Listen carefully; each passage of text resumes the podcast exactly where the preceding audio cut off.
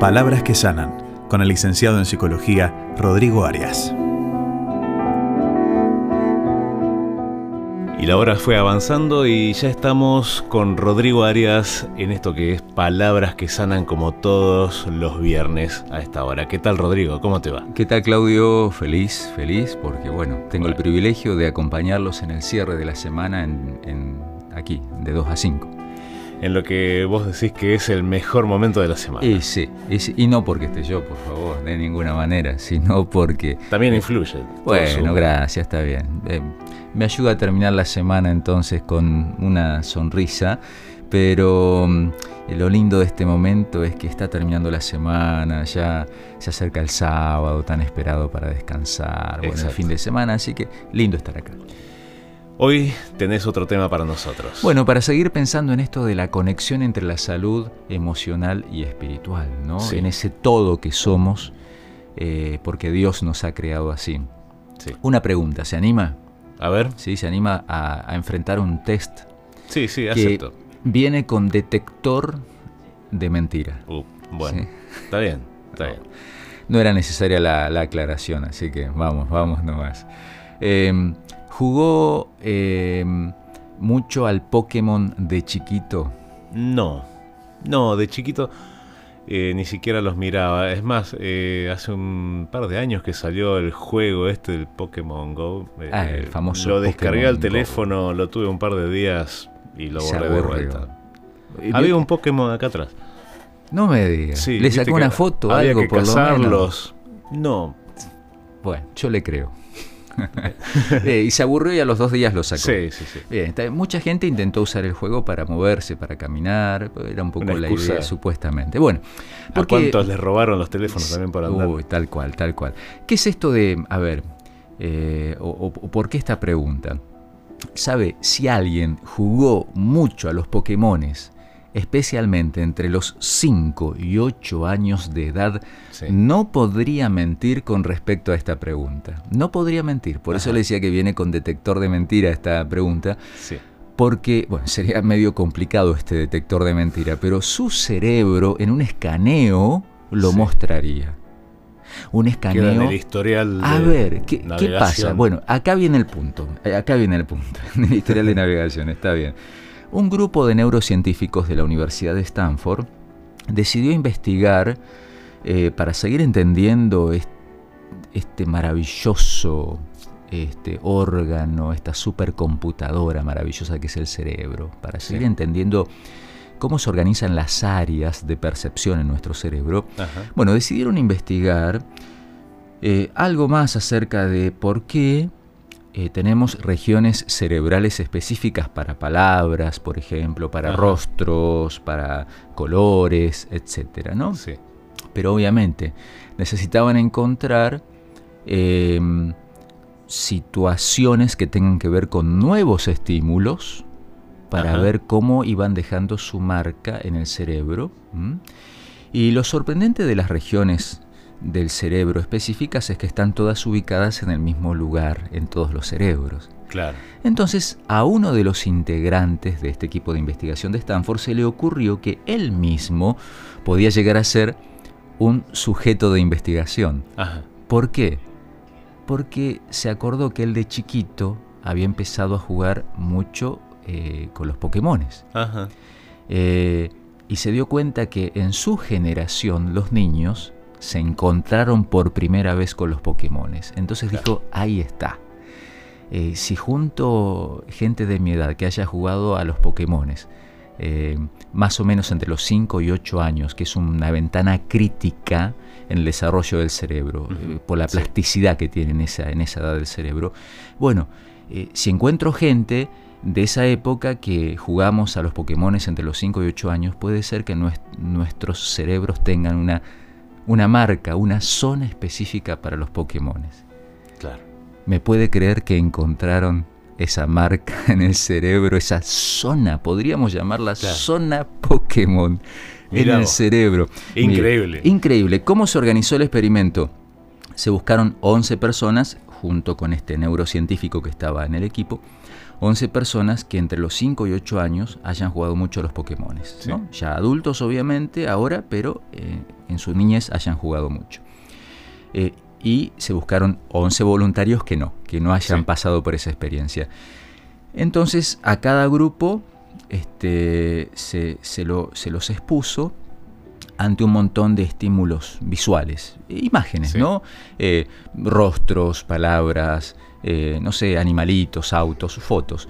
Y entre esas fotos se iban intercalando los Pokémones. ¿sí? Son, no sé, un montón. Acá dice el estudio, no sé si será exactamente así, 150 imágenes de Pokémon. ¿Tantos había? No, sé si serán tantos o repetían.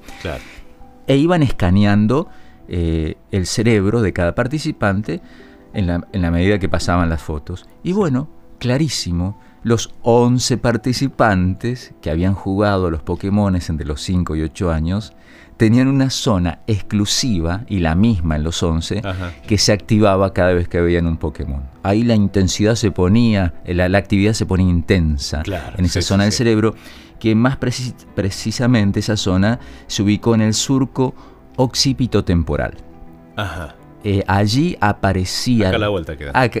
Tal cual, sí. Eh, para nosotros sí es como vaya a tal calle. Bueno, pero los neurocientíficos saben, sí, en el surco occipito temporal allí se activaba una zona que todavía no tiene nombre, pero por ahora se llama zona Pokémon. En, los, que no, en los que no habían jugado los Pokémones de chicos, eh, esa zona no se activaba. Claro. Ahora, ¿por qué compartimos esto en nuestro espacio de palabras que sanan?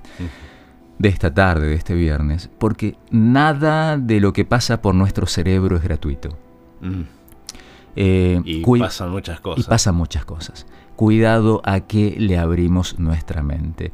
Obviamente, eh, no cualquier estímulo va a dejar una marca, como en este caso el juego con los Pokémones, porque es un estímulo muy fuerte, el de estos bichitos y todos estos videojuegos.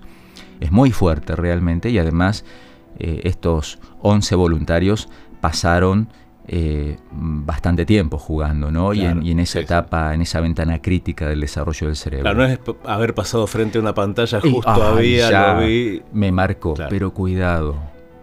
Eh, realmente, a lo que le damos lugar una vez y otra vez en nuestro cerebro, no es gratuito. Volvemos a insistir con esto. Deja su marca. Quizás no se la pueda observar tan claramente como en esta experimentación, pero allí está. Por eso la Biblia tiene un consejo que aunque fue escrito hace 3.000 años, está más vigente que nunca. Y hoy, de alguna manera, las mismas neurociencias lo avalan. Eh, Proverbios 4.23. Proverbios 4.23 dice, sobre toda cosa guardada, guarda tu corazón, ah. porque de él mana la vida. Cuando la Biblia habla del corazón, se está refiriendo casi en, la totalidad de las veces, ¿sí? pero prácticamente de manera absoluta, se está refiriendo a la mente.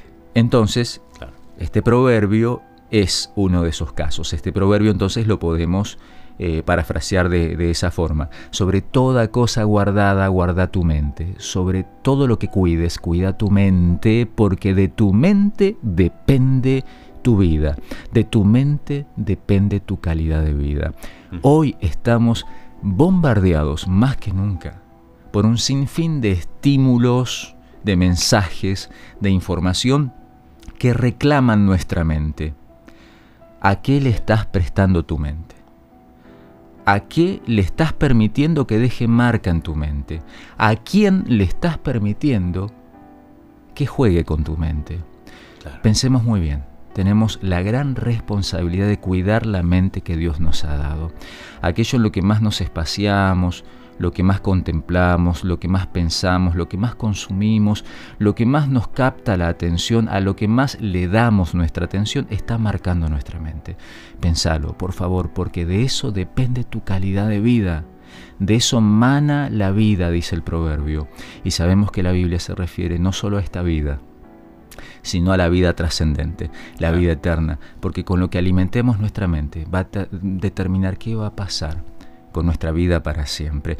Por eso cerrar nuestro espacio, Claudio, de hoy de Palabras que Sanan, recordando que aquí, Radio Nuevo Tiempo y especialmente eh, de 2 a 5, el programa de la tarde, te ofrece este regalo, las enseñanzas de Jesús.